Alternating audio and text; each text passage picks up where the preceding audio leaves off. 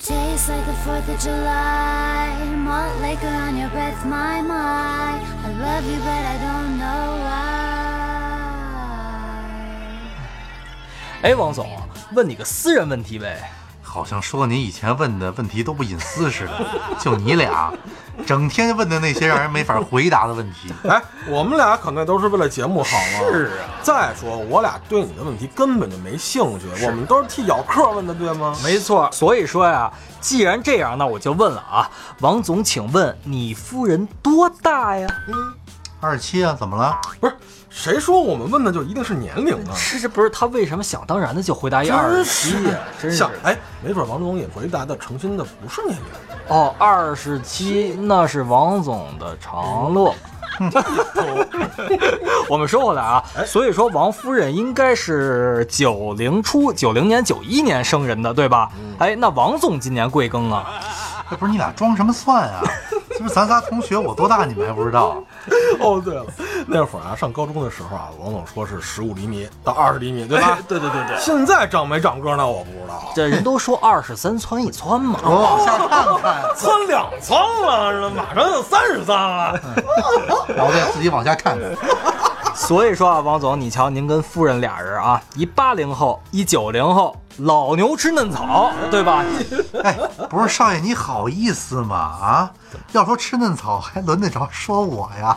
你怎么不跟小客们说说，你女朋友多大呀？不是，你们八零 C 啊？怎么了？我很坦白吧？哎，有什么说什么。王总，你看看人少爷是吧？有 A 说 A，有 C 说 C，就是坦荡，没错嘛。我们为人坦荡荡是吧？是有什么可掖着藏着的呀？是不是？我听不懂什么你们 A B C，不跟你们俩胡扯了啊！各位咬客可能还不知道啊。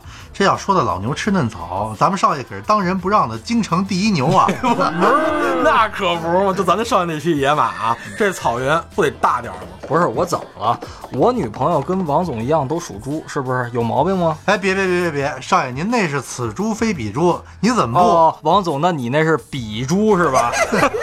行啊行，随你怎么说吧啊。不过呢，在这里啊，跟小客们曝光一下啊，我呢是八零后的猪，而少爷的女朋友。朋友呢是九零后的，不对不对，王总，九五后哦，对对对对对对对，哎对对对，我们少奶奶是九五后的猪，所以呢此猪非彼猪，所以我们少爷那才是老牛吃乳猪。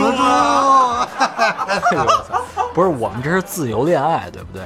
哎，你说你们俩有什么可傻哈哈的？二逼呀！现在这年代这叫什么？你们知道吗？耍流氓！你们要这么说，咱这节目做不下去了啊！姿势不对，起来重说啊！现在这叫什么？大叔控！哎，王总。大家好，我是夫人九零后的王总。大家好，我是少奶奶九五后的景熙。大家好，我是另一半估计还在娘胎里的李老师。这里是咬个脱口秀。哟哟，咬是一种精神，一种态度。虽然有时你会觉得有点小污，但要说我脏还真是相形见绌。别装，有种你拉完屎别擦屁股。这是一个传播正能量的电台。我们爱钱，但是不拿不义之财。不爱听，趁早下班回家去看新闻联播，小心撞上隔壁老王和你媳妇趴拖。哎，你们说呀，这所谓的老夫少妻呢，其实从古至今都不是什么新鲜事儿哈。可这个“大叔控”这个词儿，却是在最近两年才热起来的一个称谓。这好像比我们传统意义上的这个老夫少妻又多了一层不同的含义。我觉得是啊，哎，以前咱们不都说用那个老男人对吧，来形容那些就是人到中年的男性吗？哎哎，其实话说回来啊，从古至今，咱们看看啊，一般都是老男人更有市场价值吧？哎，现在可以说这大叔正是当。今婚恋市场上绝对有优势的人群吧？哎，我记得呀，中国某婚恋网交友的这个运营平台啊，联合国家人口计生委的培训交流中心，他们就联合发布了一个中国男女婚恋观调查报告。它显示啊，十八到二十五岁的女性呢，百分之七十以上都有这个大叔情节所谓的啊，他们希望呢找到比自己大十岁以上的男性作为伴侣。嗯，所以景熙说的这一结果意味着什么？你们知道吗？就意味着你霍霍完八零后的，你还要霍霍九零后的。呸！意味着呀，没毛病，没毛病。意味着像我们八零九零年龄阶段的这个男性的择偶压力啊，会继续增大。对。知道你们为什么还没女朋友了吧，李老师？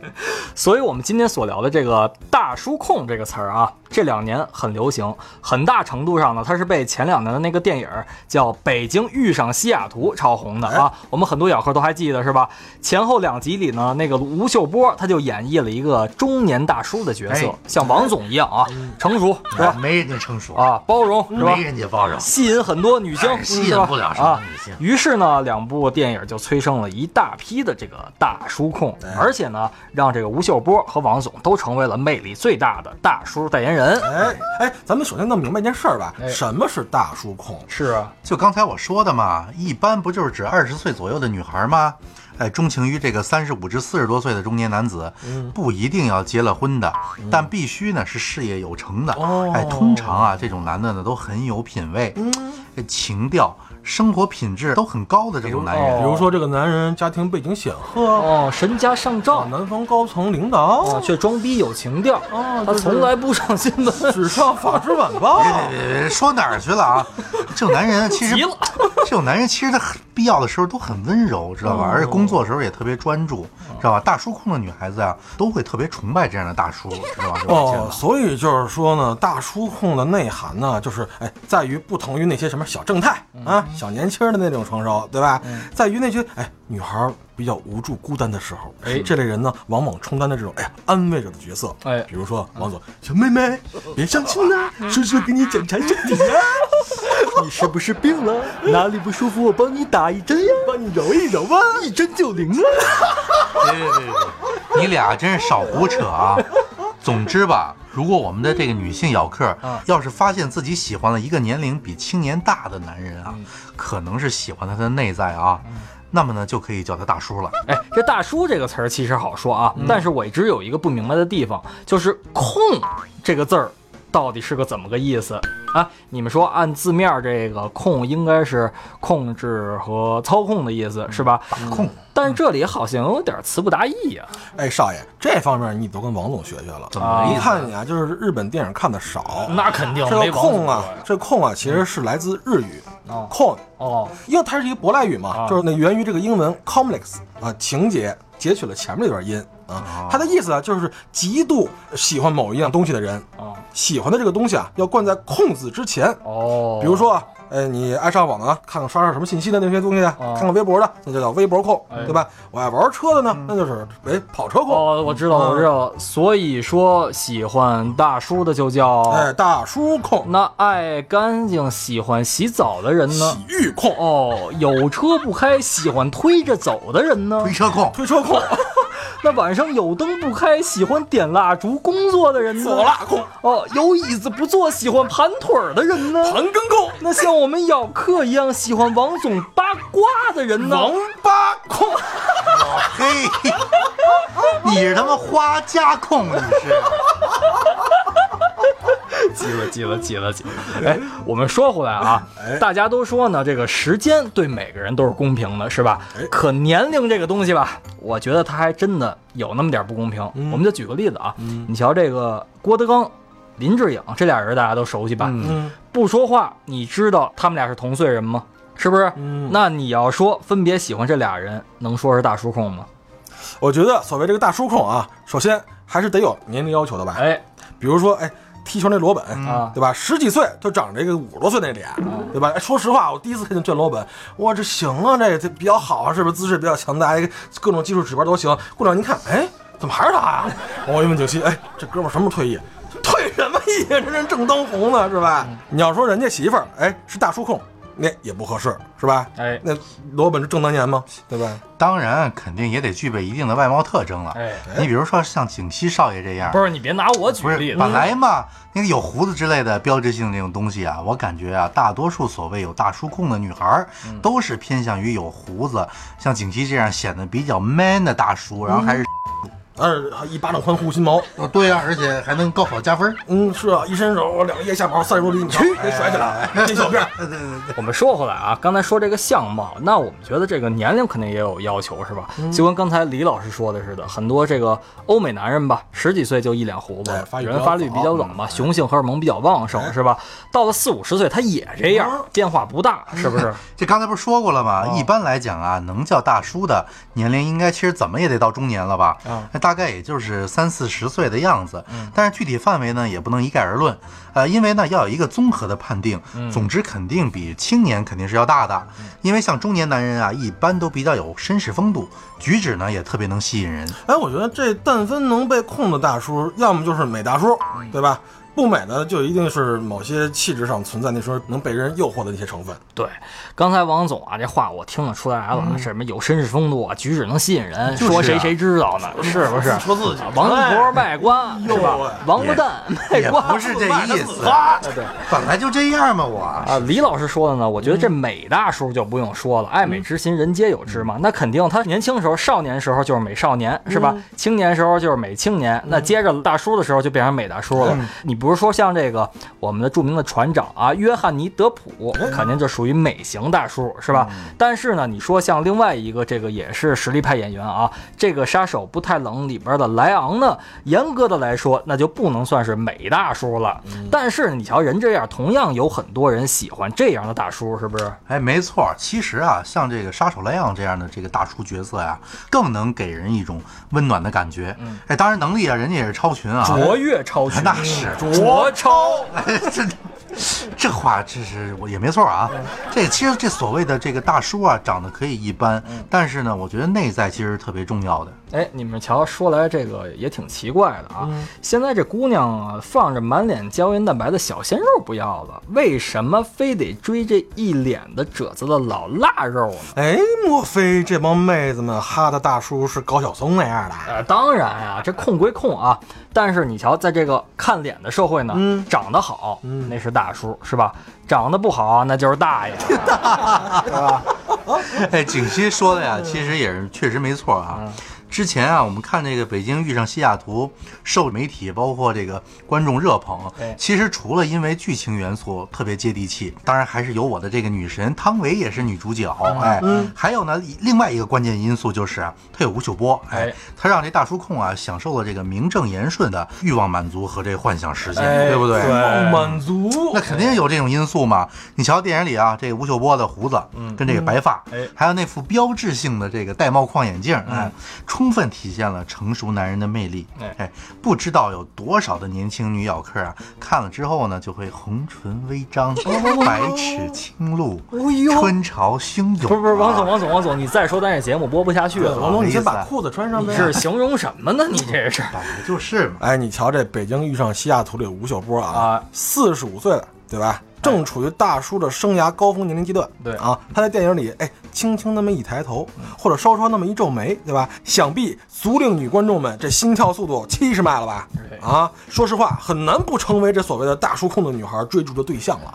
我觉得，反正这剧中的吴秀波应该是一个社会代表吧，他不是说一个个案啊，就是说那些有故事的呀，像刚才我们所说的三四十岁的中年男人的代表，应该是。那个男人，对虽然说呢，我们三个主播还不算上中年吧，但就我本人而言啊，确实感觉近两年自己到了一个创作的高峰期。那原因是什么呢？其实就是因为有故事了啊，有经历了，从量变到质变嘛，这个人自然而然也就变得有内容了。大家不常说嘛，说这个艺术来源于生活，是吧？其实像我们这些所谓搞创作的人呢，最需要的就是生活的磨练，还有这个 积累了。天天都去生活磨练，就是天天磨。分上半身跟下半身磨练。反正我这几年的感觉是啊，这男人只要不被生活打倒，就能愈挫愈勇，越来越有价值。就是就是内练一口气，外练筋骨皮。哎哎，没错儿。所以啊，对于这个像我们少爷这种野马来说啊，这叫牢记福利，志在千里。你们俩什么我跟你说，之前我就听到一些所谓的什么心理学家说过这个嗯嗯，是他们俩分析这大叔控啊，所谓的这个心理成因啊，包括欠缺父爱啊，就是父女情深啊，情伤难愈啊，对吧？也包括受那些韩剧日剧影响。你就比如说，锦溪为什么能吸引那些少女的关怀？一来就是我拿胡子扎着你，我上来说我是你爸爸，那你们说这些都是什么原因？到底什么因为什么呀？这到底？哎哎哎，我们说回来啊，我们说今天聊的这个大叔控啊，如果说只是一个两个，那也就是说个案的话，那可能包括李老师刚才说的这个恋父情节也就解释得通了，是吧？但是呢，现在社会这种群体的普遍性质的大叔控呢，我觉得就没有那么简单，你知道吧？应该啊，这是多种原因吧。其实包括一开始呢，我说的受电影的影响。嗯，当然啊，说到这个就不能不提现在女孩热衷的这个韩国偶像剧了。哎哎哎，这种韩国欧巴中的老男人啊，向来颇为吸引这个东方女孩子。嗯比如说像这个什么《对不起，我爱你》这个韩剧特别有名啊，包含什么《巴黎恋人》、新娘十七岁》里的男主角，基本的这个特点呢都是稳重、体贴、多金、痴情。照照镜子，知道是谁了吗？照照镜子，知道是谁了吗？我反正不像某类大叔，我拿胡子扎着你。不是，咱别说这个，哎，稳重，李老师，咱俩达得到吗？我我肯定是不是嗯体贴啊？你瞧，你现在连女朋友都没有，你体贴谁去贴？哪儿去啊？是吧？多金是吧？你身价上多少？是啊人身价上兆，你身价上毛吗？是不是？痴情，你这这这就是王总不真的，你就有痴，好吧？啊王总不痴情，好吧？哎，行行行行了啊，别说这个。嗯其实啊，作为偶像剧最大众的这个女性观众，尤其是青年女性观众，嗯很容易就会被夸张的剧情啊激发这个完美的爱情梦，哎，成为这种大叔控。哎，其实啊，王总说这些呢，我觉得根本都不是重点，重点在哪儿呢？就在我们眼前，王总是吧哎，你瞧，像王总这样身家上照却装逼低调的老男人，再包括这个经济能力、哎，性能力、嗯，生存能力等等各方面吧，都会是女生眼中的英雄式人物，对吧？他几乎无所不能、无所不知啊，是吧？不敢当。更有这个责任感啊，能给女性更加完整的保护。从这方面来看啊，除非是含着金勺长大的姑娘，否则在她这个财力、能力和社会影响力面前啊，年轻人确实无法和咱隔壁老王这样的大叔 PK 了。哎，大胡子就可以，哎我觉得。尤其是你再碰上那些所谓的什么那个情商难遇啦，什么寻找安全感的那年轻女孩子了，是吧？人在脆弱的时候啊，都会失去判断力的。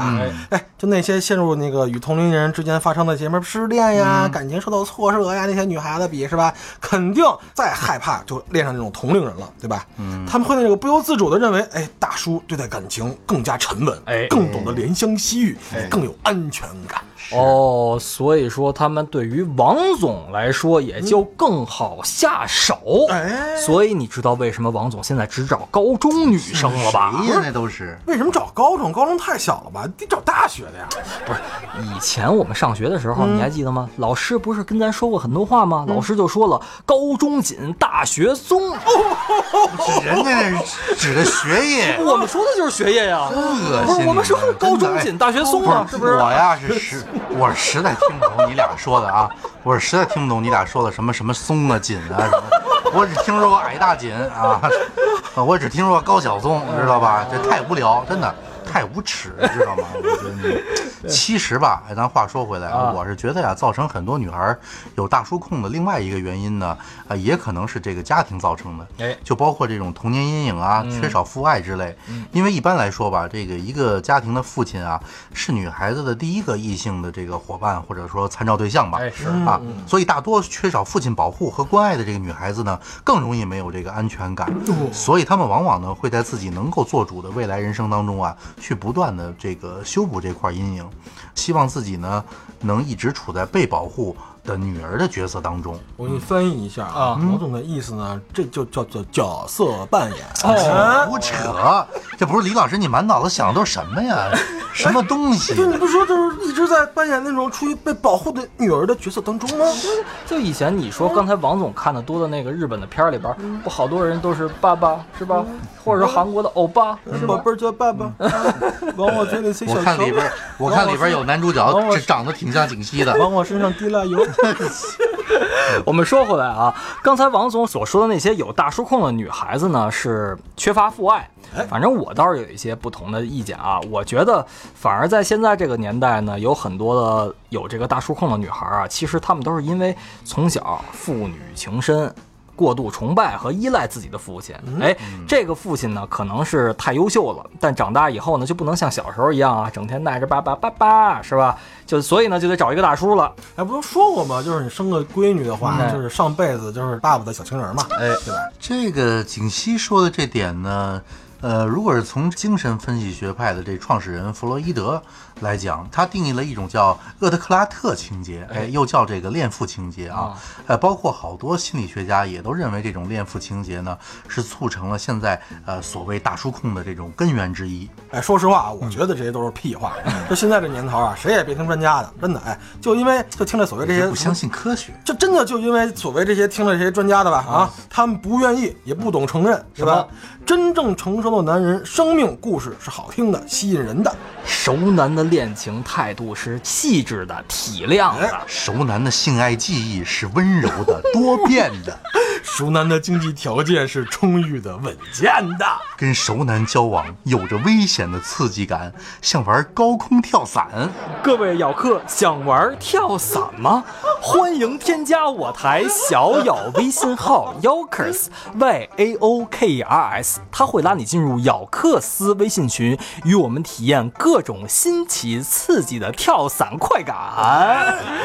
哎呀，当然啊，我们说到这儿啊，广告之后，我们咬托呢也在这里特别提醒一下啊，嗯，拜金主义可不算大叔控啊，这大家可得区分清楚了。确实呢。很多的大叔都有一定的经济基础，比如说像王总吧啊，但是他们真正被控的呢，还应该是他们的人，而不是他们的钱，是吧？那是钱只是附属品嘛。哎，对对对，对王总来说，钱就是个数而已。阿拉伯数字，钱是什么？钱是什么？王八蛋！王总说的钱就是我自个儿，我就是钱。你嫁给我了还抽钱吗？刷脸，那我成王八蛋了，照你们这意思。不不不，你是王八，你儿子。我呸！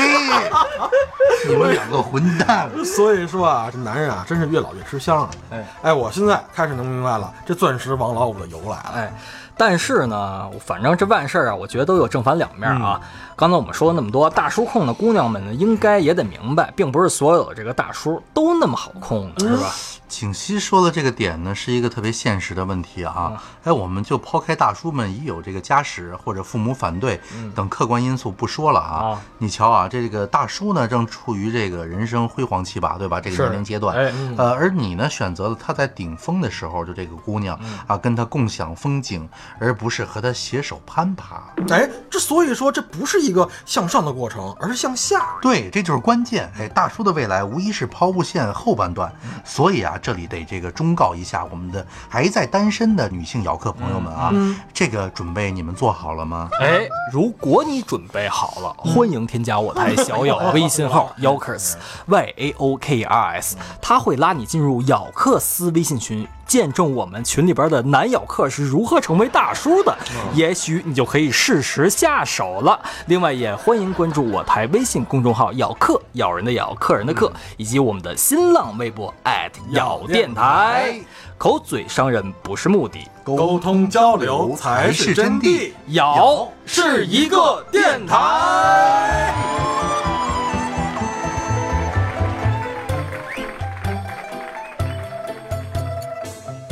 不过实话实说啊，嗯，咱们这期节目啊，好像光为那些什么九零后啊或者零零后的咬客们着想了，对吧？你说那些就跟咱们差不多的姐们儿啊，或者七零后的姐们儿，对吧？你说他们这个下半身，对吧？哎，不是，那那他们的下半生，对吧？就他们这个幸福，别老往那儿想，就他们这些下半生的幸福啊，那该有什么着落呀？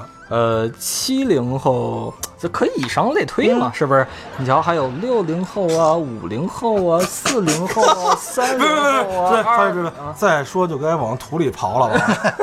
哎，呃，七零后的女人啊，不得不感叹，哎，我们七零后女人还没着落，这个八零后就来势汹汹，哎，现在连九零后也来圈地了。确实啊。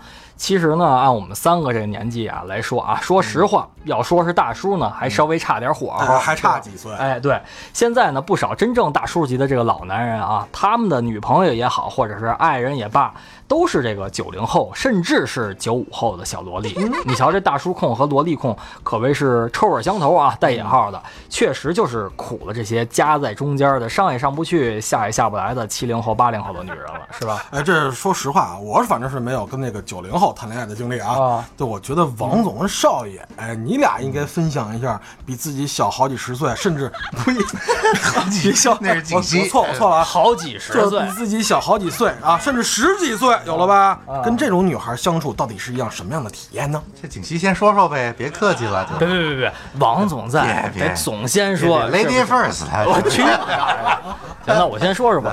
我觉得首先一点呢，就是并不是我非得要找说几零后、几零后的问题，是吧？我是八零后，按说呢，咱找八零后是最没违和感的，一块儿成长的一个经历吗？我现在也想找，但是还有吗？我们想想，是吧？就是现在你想想，最小的八零后也多大岁数了？八九年的，是不是？也奔三了，马上就三十了。所以说，基本上你想想这个女孩啊。当然我不是老腐朽啊，但是女孩到了三十岁没嫁出去的，要不人眼光太高，人眼光单了那么长时间了，人也瞧不上我这屌丝，是吧？我混了三十多年还没混出什么出息，是吧？哪像王总一样，不能这么是吧说？啊，第二你有大胡子，还扎你呀？我扎你呀。另外一点呢，你瞧啊，这个剩下的八零后是吧？要么就是。咱多少爱美之心，人皆有之嘛，是吧？你说你给我找一猪八戒他二姨，是吧？我也不想体验一趴在小岛上的外外表主义，你不是猪八戒二姨，我给你介绍俩，你要吗？是吧你要我？哎，。我认你当二姨夫，行不行？啊，哎，别别别我，觉得你也应该看看内在。朋友之妻不可欺，要不介绍给李老师哎，吧李老师不错，哎李老师还单国家着呢第一堆儿，我哎，懒得理你俩，是吧能不能继续聊了？是吧？要不你说剩到现在的，可能人也不挑，人长相也不错，没准这个心里边有点什么缺憾的，是吧哦？这这取向问题，对，其实呢，你说相貌这些东西，我觉得都好解决，就包括你说的这个心里边的问题，不光是取向问题啊，那就不好解决了。万一人心里边有一些什么特别嗜好，是吧？人到现在都没人能满足他，你觉得凭我是吧就能满足他吗？肯定也不行吧。是吧？所以综上所述这几点呢，我觉得首先八零后没人了，第二点呢，大家也别觉得说八零后跟九零后就有所谓的什么代沟。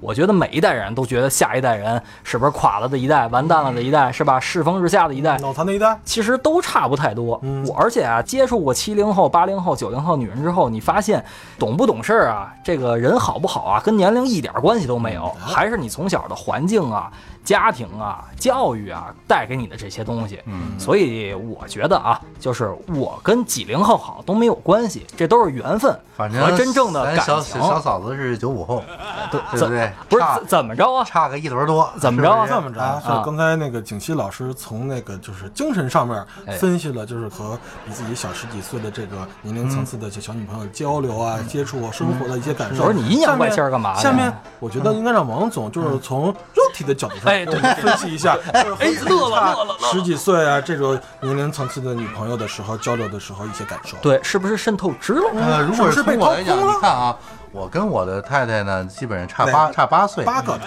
太啊，差八岁。景熙老师呢，差十四岁。你要是从这个身体的角度来讲，刚才李老师这个问题很好，那景熙老师的身体应该是比我要棒多了，其实承受着不能承受之重。不不不 但是呢，我始终觉得 二姨夫别这么说。我始终觉得大胡子还是很有用的，这代表什么？代表雄性激素分泌。哎，不是不是，王总，你说这些特别于你有违和这。不是这李老师问我的，他非让我从他问肉体的，你，他不是我就说了，你别聊我，我说你别了，聊我，你说你自己行不行？我自己感觉吧还行，但是呢也有点不堪负重，所以我由此就想到了景熙，比你别想我。景熙王总，你你好，你好好，不是是不是你被掏空？你你好好做节目，不就人你要那那你你别说肉体了，你就说精神层面。我想让那四个字的那个牌子给我我们的一笔赞助费啊对，他首字是会，最后一字是宝。哎，于老师，这得怪你，这得怪你，我也好知道吧？你老说从这种方面剖析，这样吧，王总，你从你个人的各方面吧，你就觉得这个包括大家都老觉得老夫少妻是不是有代沟啊？包括两个人在一起是不是有什么生活习惯三观的问题我？这我这么说，我啊这个问题我这么说吧，因为我的太太是呢是这个朋友介绍的，嗯所以呢当时我根本就没有在乎这个年龄的这个差距，嗯因为我觉得就是我跟七零后、八零后还是九零后，我嗯都我都聊得来。人一介绍，一看人身材不错啊，人美胸大，就是他。那你要这么说太多了。所以不是啊，所以我个人还是比较在乎内在美跟精神上的契合。还真是。我觉得这个男女在一块儿，首先得有几个点吧，你也能吃到一块儿，嗯，说到一块儿，嗯啊，睡到一块儿，然后还能玩到一块儿，啊，聊到一块儿聊到一块儿，要不然的话你很难交流嘛。那网友对不对就说一个玩到一块儿怎么了啊是吧？睡到一块儿玩到一块儿，对吧？睡的时候玩玩怎么了？不，这个点不是说，呃，我是综合方面考虑的，像像景琦老师就不一样，他非 不是你呀老师只只要可以睡在一块儿就可以你呀了。怎么老睡到说到一块儿，我这儿了？睡到一块儿，对睡到一块儿，睡到到一块儿。你呀是不是疯了啊？我是问问吧，不是我是我不知道，我是问问你们。我告诉你啊，李老师这样的人绝对变态。刚才我说那个八零后好多的剩女啊，心理有问题。这八零后的剩男绝对问题更大。李老师典型的，这你知道吗？没有羡慕嫉妒，只有恨，对咱俩。我跟你说，咱们开头已经说了，对吧？开头怎么说的，是吧？我还不知道那一半在哪个娘胎里呢，对吧？当然啊，我们说回来啊，不闲扯了，就是今天我们聊的是大叔控嘛。其实啊，这每个人的性格迥异，我们也不是说所有的女孩子都是这个大叔控啊，或者说一定会喜欢大叔。毕竟啊，萝卜白菜各有所爱嘛，是吧？鞋到底合不合适啊？只有脚知道，没法一概而论。哎，景琦说的没错啊，而且呢，也不是说所有的大叔呢都招人喜欢，一般能吸引控子们的，往往都是大叔强有力、负责任、沉稳包容、刚毅的这些优质性格。对，还得身家上照，你说说这个，装逼你就说能吸引控子们的，就是我自个儿。我要，我自个儿。不是，下班去点钟，跟这没关系，知道吧？需要八分钟。这这大叔控的涌现啊，一度呢，其实令许多中年男人啊沾沾自喜，哎，以为呢这个年龄够数，自然呢就能走进春天了。但最近呢，一项调查显示啊，虽然很多女生口口声声的说自己是大叔控，但实际上真正考虑大叔的只有百分之二，哎，超过五成的女生啊，还是希望能够找个这个年纪差不多大的男人。你想啊，这不能个个都像锦旗老师大胡子扎着。我去你！不是，没有没有没有没有没有，我说啊，这个结果其实让我想起一句话啊，女人都是骗子。哎哎，他说女人都是骗子，这可不是这意思我说，各位女性咬客，王总说你们都是骗子。那个节目效果，节目效果。哎，对，其实啊，这大叔控里的大叔啊，和普通意义上的大叔啊，都不是一类人。所以说，刚才李老师说的这个后者呢，仅仅是指年龄比较大，哎是吧？而前者呢，则特指那些呃处理人际关系比较成熟的人。哎，你看，就比如说这个《北京遇上西雅图》第一部里边那个 Frank 吧，哎对吧？他很愿意呢为别人着想，心胸呢也是具有包容能力，可以很好的洞察他人的感受，而且可以承接对方的情绪。那、这样的人呢，往往呢会拥有很好的人际关系。所以，当这个汤唯扮演的这叫文佳佳，哎，向他发脾气的时候呢，他才能容忍啊，并理解，给予这文佳佳很多的支持和照顾，哎因此呢，就显得特别的动人。哎，包括这部电影的第二部里啊，那个有一叫大牛的啊，就表现了另外一些人际关系的优点。你比如说啊，经过岁月的打磨，他在社交方面就显得很熟练，是吧？就跟王总一样，左右逢源嘛，是啊。技能很高嘛，啊，力量也很强嘛，没有因为我又把胡子长又 deeper 又 faster，财大气粗，还有毒舌嘛，是吗？呃，上班下班他好我也好嘛，是吧？关键我没胡子嘛。另外呢，当他发现自己这个封闭内心这个人生观出错了以后吧，他敢于去改正，这点特别难。其实是去追求心中渴望的爱情，这也是心胸发育比较成熟的人才能做到哟的。，发育成熟的胸。哎，所以说吧，这所谓的大叔控啊，也不是所有大叔都能控的。对，换句话说呢，面对女生啊，只有人格发展成熟，能够让对方获益的大叔，才有能力去控。是啊，哎，剩下那些，哎，您就安心做个大爷吧。是你大爷！大爷，当然了啊，这熟男啊也会有他们的毛病，人无完人嘛。哎大叔控们呢也并不一定呢愿意嫁给大叔，只是啊，没准有的是呃 one night in 北京，对吧？哎、或者呢是几度浪漫。这种只取其优点而懒得理其缺憾的特质呢，也正是喜欢熟男的女孩子们的聪明和精明所在。哦，所以他们正中了王总的下怀，哎，对吧？正好用他那三不原则啊，不承诺，不拒绝，不负责。去你们的吧！反正他也不一定是愿意嫁给我。说了半天，整天往自己身上扯。今天咱们聊这大叔控，他的意思就是我才是大家控的，你俩都是臭屌丝，是这意思吧，王总？哎，你们有没有想过一问题啊？咱们说回来，就是咱上大学那会儿，你还记得吧？这十多年前了，老觉得咱们身边的女同学好像都跟好多社会上的男人啊，好多就所谓的老吧啊，好多都跟老跑了，是吧？可现在我们回头一看吧，咱自己好像也变成老了。哎，老嗯，其实我觉得总体来说吧，大叔控是个好东西。你知道，如果你在有限的这个青春岁月里，要是不曾遇到像王总这样的大叔，或者诱惑王总这样的大叔，那我们都替你感到抱歉。哎，哎，那只能代表你太封闭、太懦弱、胆儿太小了。没错，没错。可是我仍然有责任提醒一句啊，千万别沉溺大叔，找一个大叔吃饱了便走啊，因为那是危险游戏。小妹妹，你伤不起的。是啊，所以呢，现在好多人啊，与其拿着放大镜到处检查谁是大叔控，哎，倒不如换位思考一下，为什么年轻女孩越来越敢于承认，甚至是自豪于成为大叔控？嗯，哎，大叔控的现象肯定不是新鲜事儿了啊，但是敢于公开表白却是始于今日之流行。哎，少爷，就之前你拍的那电影《嘻哈江湖》啊就那首歌，呃，叫什么来着？MC 大叔，哎，对，MC 大叔是吧？啊啊那歌词儿写的不就是一个大叔控的事儿吗？少爷那是本色出演，借着电影公开开油耍流氓啊！咱们咱们做过一回那个电影截图是吧？对呀就那个他那眼神看在哪儿呢？哎，就往那下边一撇，哪骨头扎着你？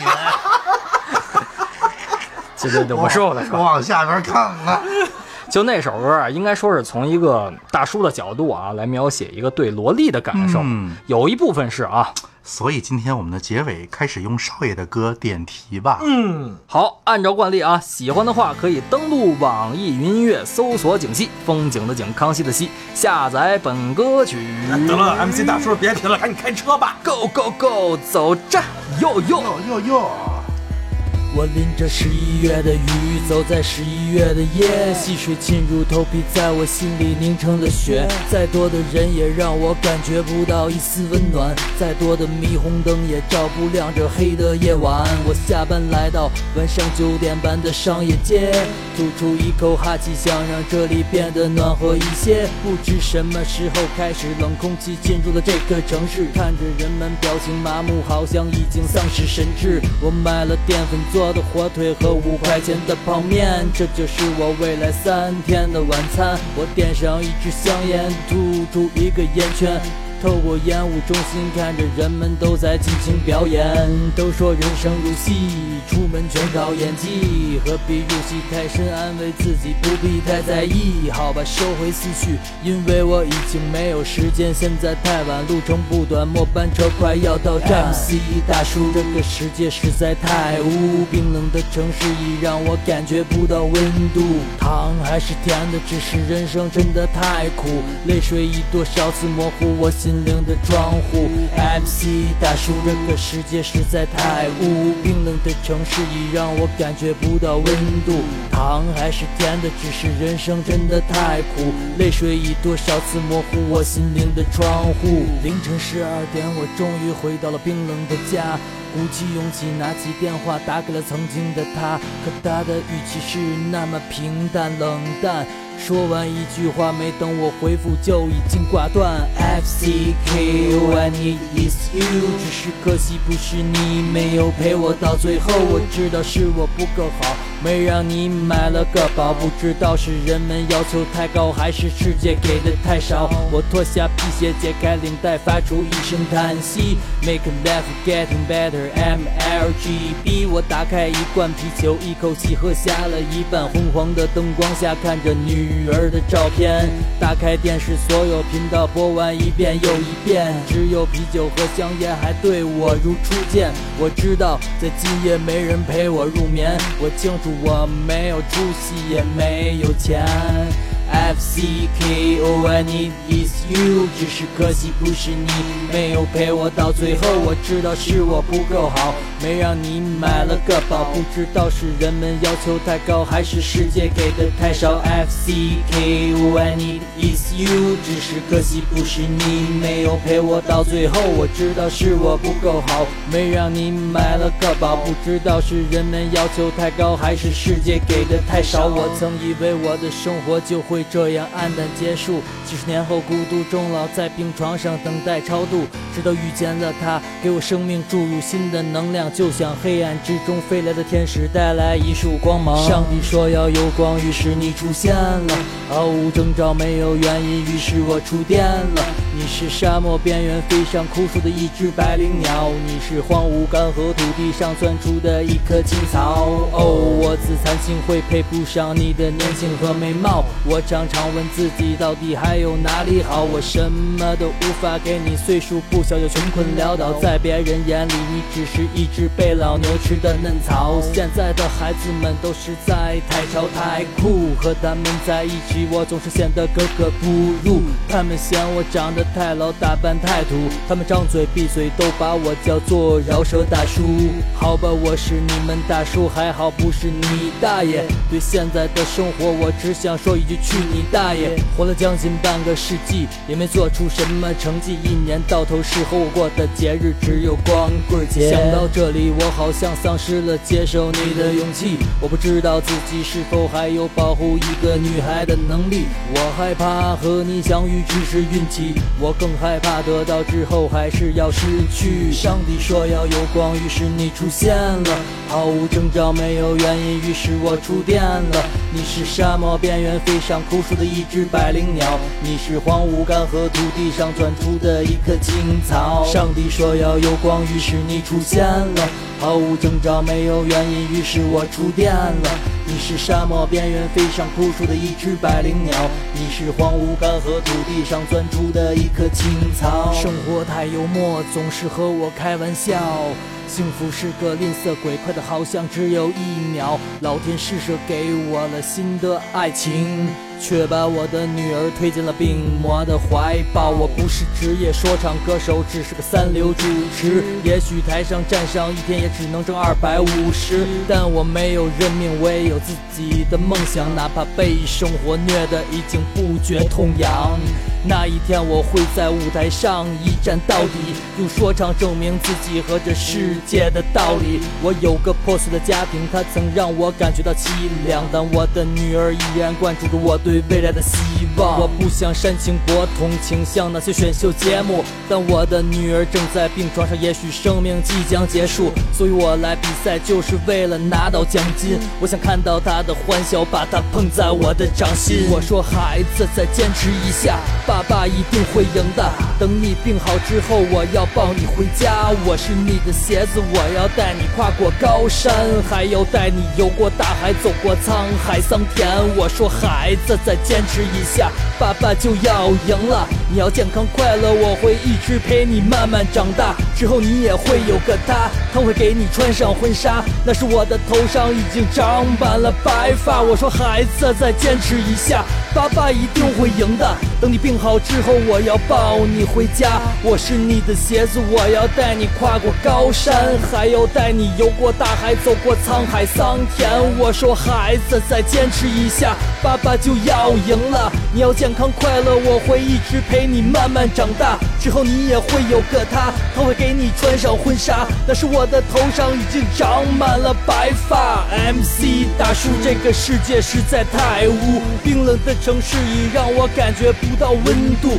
糖还是甜的，只是人生真的太苦，泪水已多少次模糊我心灵的窗户。MC 大叔，这个世界实在太污，冰冷的城市已让我感觉不到温度。糖还是甜的，只是人生真的太苦，泪水已多少次模糊我心灵的窗户。MC 大叔，我是 MC 大叔，MC 大叔，叫我 MC 大叔，我是 MC 大叔，MC 大叔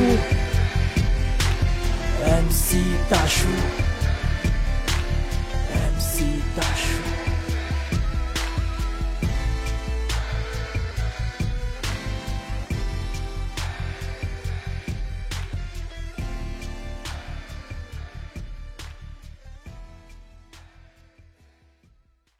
Yo reading.